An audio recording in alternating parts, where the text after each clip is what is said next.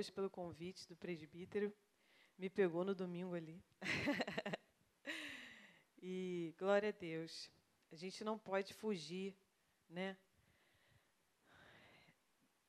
Daquilo que Deus tem para nós, né? Que é falar do seu evangelho, que é falar do seu amor. E isso é algo que toca o meu coração, porque muitas vezes a gente não tem vergonha de se expor na internet, né? Agora a geração TikToker, as pessoas não têm vergonha de se expor, é, colocam vídeos, enfim, fotos na internet, mas às vezes a gente tem vergonha de falar do amor de Deus, a gente tem vergonha de pregar a palavra. E eu quero trazer algo aqui que Deus falou no meu coração. É, queria primeiro orar. Vamos orar? Pedir que você fique ligado com Deus aí. Fala, Senhor, fala conosco nessa noite, Senhor. Nossa vida, Senhor, ela tem um propósito, ela não é em vão. A tua presença, ela está conosco, porque o teu Espírito Santo nos acompanha. Espírito Santo de Deus, eu quero te pedir que nessa noite eu não fale de mim mesma, Senhor, mas que o Senhor fale através da tua palavra que aquilo, Senhor, que eu não acrescente nenhuma vírgula à tua palavra, Senhor, mas que o Senhor dê a porção exata, Senhor, que é preciso ser dada nesta noite. E nós te louvamos e te agradecemos. Fica aqui conosco, Senhor. Enche os nossos corações da tua presença. Quero te pedir que você ore aí também no seu lugar, que você peça ao Senhor, Senhor, se você está no vídeo, está no som, onde você estiver, enche os nossos corações nessa noite, Senhor. Abre os nossos ouvidos espirituais para ouvir de Ti, Senhor. Nós precisamos, Senhor, de Ti. Nós precisamos de Ti, Senhor. Nós precisamos de Ti, Senhor. Sem a Tua presença, nós não somos nada, Espírito Santo de Deus. Oh, Senhor, enche esse lugar da Tua presença, Jesus. Enche o nosso coração da Tua presença, Senhor. Nós não queremos estar, Senhor, como como nessos, como loucos, andando sem direção, sem rumo, Pai. Mas queremos, Senhor, estar com os nossos olhos espirituais, os nossos ouvidos espirituais atentos a Ti, Espírito Santo de Deus. Enche o nosso coração da Tua presença, enche esse lugar da Tua glória, Pai. Eu te louvo e te agradeço em nome de Jesus. Amém. Irmãos, a palavra que o Senhor colocou no meu coração, vou ser bem breve, está lá em Lucas 15. Nessa, nesse capítulo, existem três parábolas: a parábola da ovelha perdida, a parábola da moeda perdida e a parábola do filho perdido. Em todas essas três, nessas três parábolas, a gente pode entender sobre o amor de Deus e o arrependimento. Né? E o que eu quero me, me ater aqui é sobre a parábola do filho pródigo. Vou fazer referência também à, parábola da moeda perdida. Mas, é, nesse contexto, dessas três parábolas, Jesus ele fala com os fariseus. Aqui diz: cobradores de impostos e outros pecadores vinham ouvir Jesus. No versículo 2 diz: Os fariseus e os mestres da lei o criticavam, dizendo: Ele, Jesus, se reúne com os pecadores e até come com eles.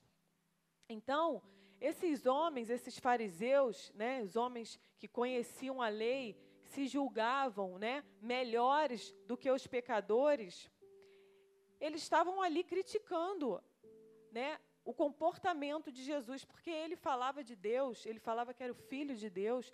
E como é que ele, sendo filho, sendo santo, sendo puro, se reúne com aqueles que são impuros, que são os marginalizados, que são à margem daquela sociedade, né, que se dizia perfeita por conta da lei, aqueles homens que, que, que vigiavam, que faziam a lei ser cumprida. Então Jesus contou esta parábola, e Jesus ele era um contador de histórias. Porque com essas parábolas, que não eram de fato histórias reais, né, mas eram histórias que tinham uma lição, que queriam trazer uma nova visão.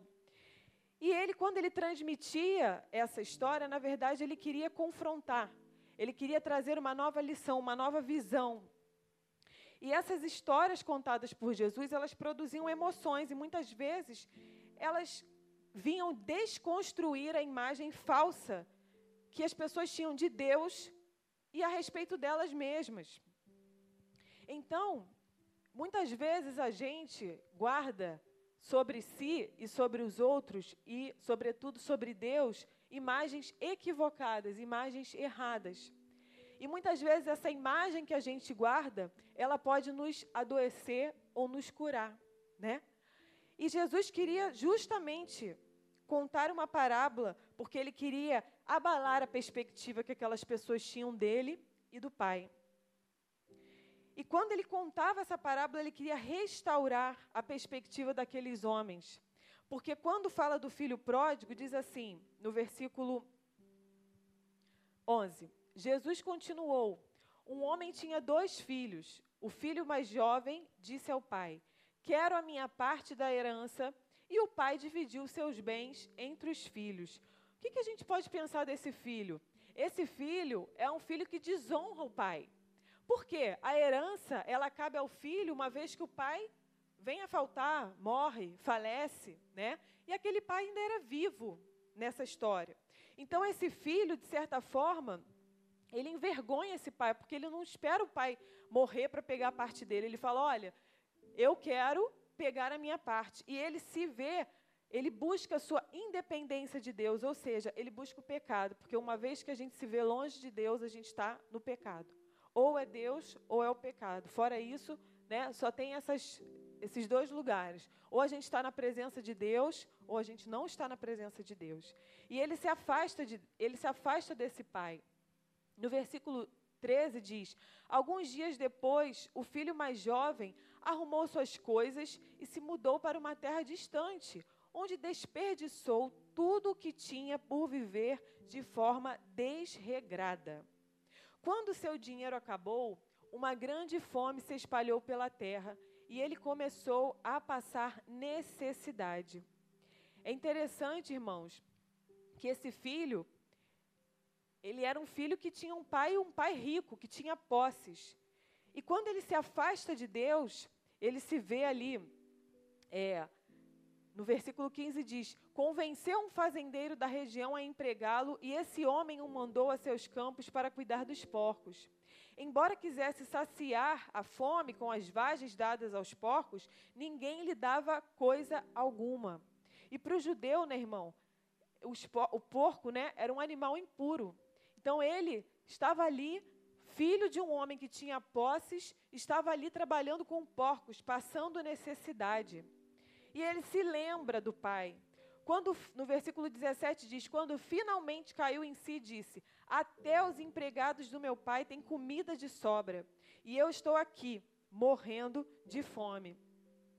E é interessante, irmãos, que muitas vezes, é, quando a gente se encontra longe da presença de Deus, quando a gente se, encontra numa situação de pecado, a gente se coloca em situações vergonhosas a gente se coloca em situações de, de penúria, né, de necessidade.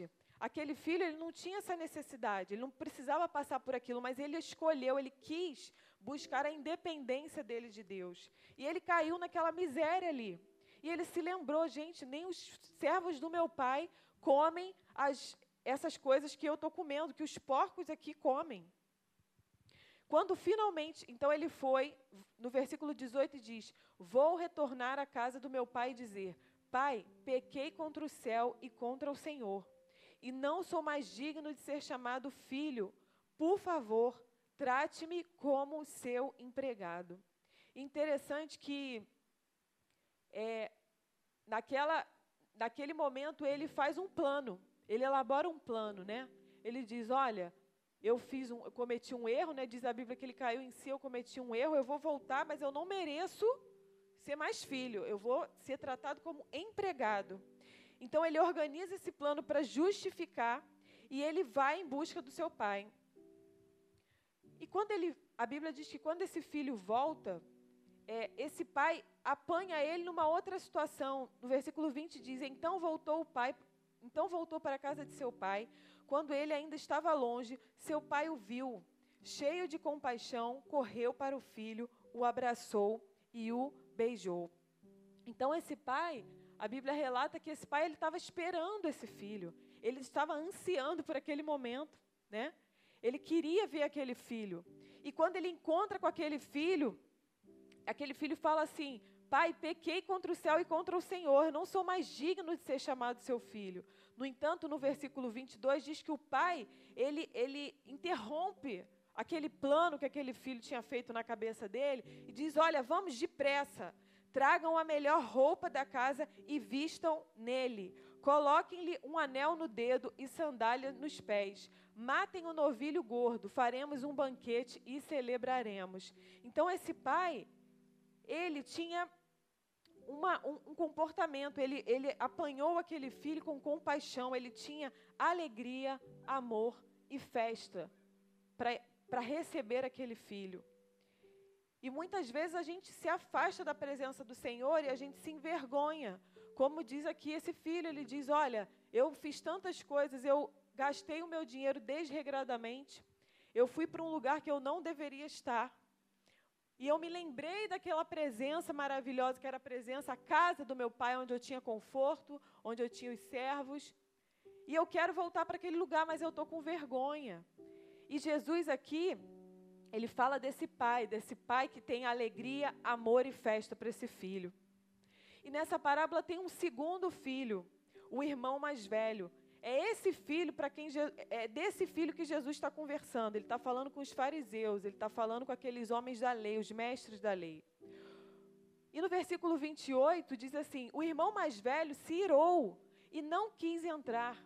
O pai saiu da festa e insistiu com o filho, mas ele respondeu: Todos esses anos tenho trabalhado e nunca me recusei a obedecer às suas ordens. Engraçado que esse filho, ele questiona esse acontecimento, o acontecimento do irmão voltar e muito mais, o acontecimento do pai ter preparado uma festa ou ter recebido esse filho dignamente. Porque na lei, é, aquelas pessoas que pecavam, elas eram expostas, o seu pecado era exposto, as pessoas eram envergonhadas. No entanto, esse pai, ele não envergonha o filho dele, esse pai recebe-o com compaixão. E esse filho, quando ele vê aquele pai que ele desconhecia, né? Ele fica zangado. Por quê? Porque a imagem que ele tem do pai dele é uma imagem errada, é uma imagem equivocada, é a imagem de um pai vingativo, de um pai que vai falar: "Olha, você me desonrou", né? E ele reclama: "Olha só, pai, o meu irmão Todos esses anos tenho trabalhado como um escravo para o Senhor e nunca me recusei a obedecer às suas ordens. E o Senhor nunca me deu nem mesmo um cabrito para eu festejar com os meus amigos. Olha só esse filho. Esse filho, ele não tem a mente de um filho. Ele tem a mente de um escravo, né? E Deus, eu creio que quando Jesus fala para ele, meu, Jesus não, o pai fala para ele, meu filho, no versículo 31, você está sempre comigo e tudo que eu tenho é seu. Esse pai, que é o pai de amor, é o nosso Deus, ele diz para mim e para você, e diz para esse filho aqui, ó. O que eu tenho para você não é um salário, porque você não é meu escravo. O que eu tenho para você é uma herança. E a imagem desse pai é interessante é, observar que esse filho ele tem uma imagem fraturada desse pai. Ele quer que esse pai envergonhe, que esse pai é, faça uma, uma rejeite esse filho, mas quando ele vê que esse pai o abraça, que esse pai abraça esse filho que vai embora, ele fica irado, diz a palavra. Então a gente percebe que os dois filhos, eles não têm uma visão correta sobre si mesmo e sobre quem o pai deles é. Por quê? Porque eles, esse filho ele espera ser tratado como um escravo, né? Eu estou aqui, estou trabalhando, e o senhor nunca fez. Ele fala, mas meu filho, tudo que eu tenho é seu. O povo de Israel era um povo que rejeitou a mensagem de inclusão de um Deus para gregos, livres, escravos e todos aqueles que o receberam. O filho mais velho era legalista. Ele achava que merecia o amor do seu pai por conta da sua conduta e por conta da sua obra. E muitas vezes a gente, na presença de Deus, acha que porque a gente está cumprindo o nosso ministério, porque a gente está buscando obedecer, né, que a gente merece, né? Porque a gente é cristão desde que nasceu, que a gente merece alguma coisa de Deus, de que a gente merece ser amado, ser recebido. Mas lá em Efésios 2, versículo 8 ao 10 diz: Porque pela graça sois salvos mediante a fé. E isso não vem de vós, é dom de Deus, não de obras para que ninguém se glorie, pois somos feituras dele, criados em Cristo Jesus para boas obras, as quais Deus de antemão preparou que andássemos nelas. Uma boa obra é cumprimento da vontade de Deus. E nessa parábola, a gente pode perceber que existe uma terceira, um terceiro filho. Não é só aquele filho, né? O filho que abandonou, o filho que estava ali, mas não tinha, tinha uma visão fraturada de quem o pai dele era, de quem ele era. Mas existe um outro filho, que é o filho perfeito, que é Jesus. É aquele que conta essa parábola, é aquele que quer renovar a nossa visão sobre quem Deus é e sobre quem Ele era.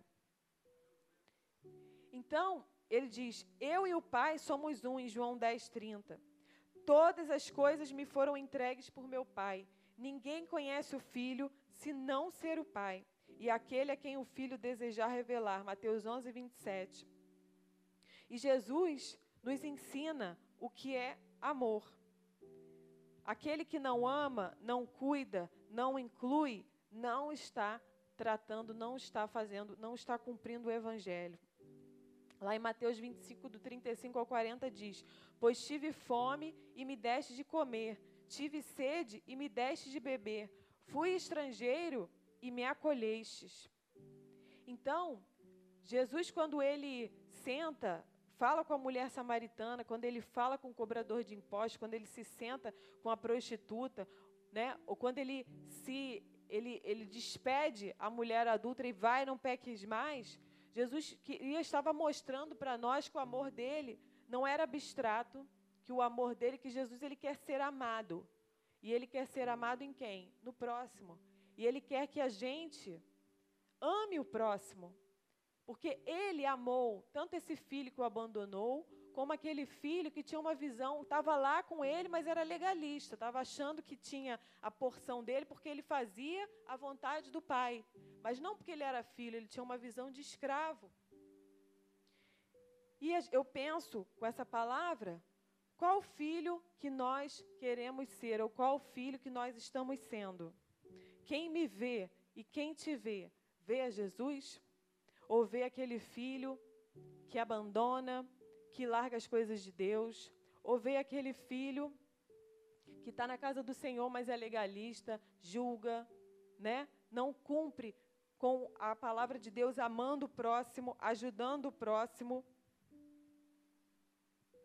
E Deus ele quer ser amado no próximo. Esse amor ele não é abstrato e não é somente uma espiritualidade, ele é uma realidade.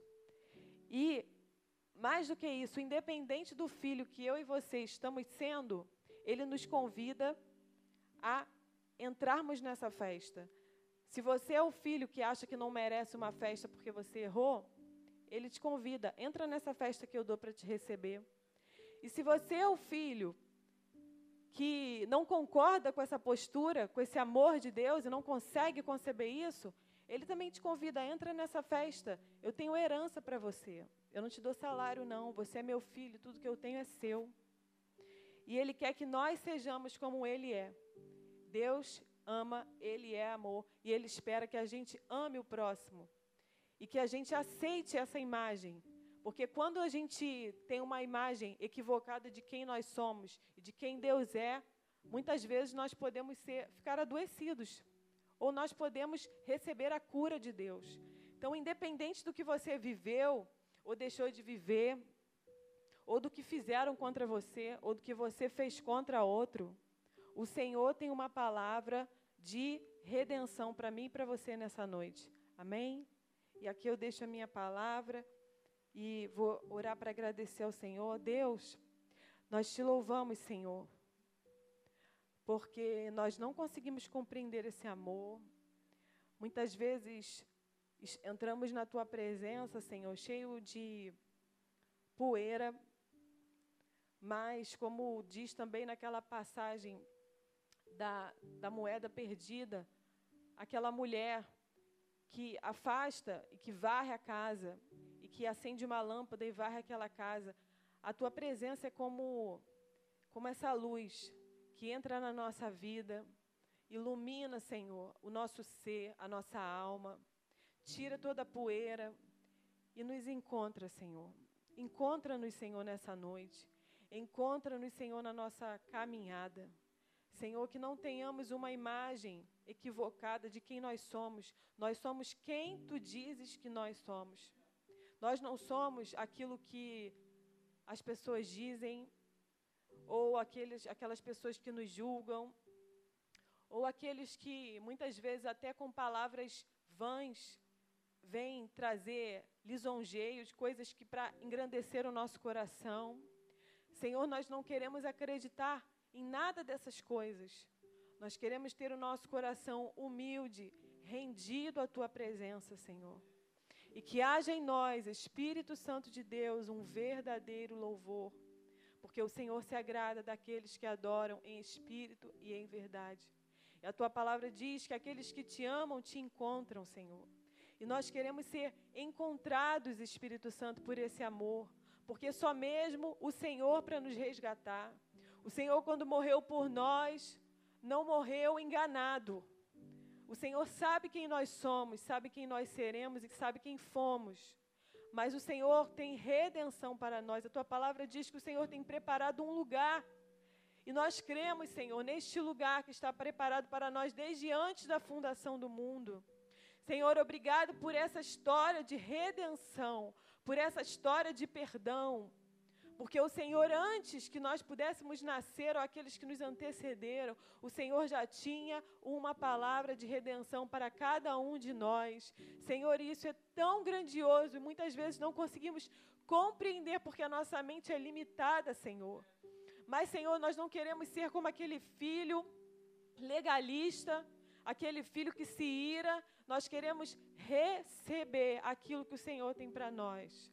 Nós queremos receber e nós te damos graças, te damos louvor, te damos honra, Espírito Santo de Deus, porque só tu és o eu sou.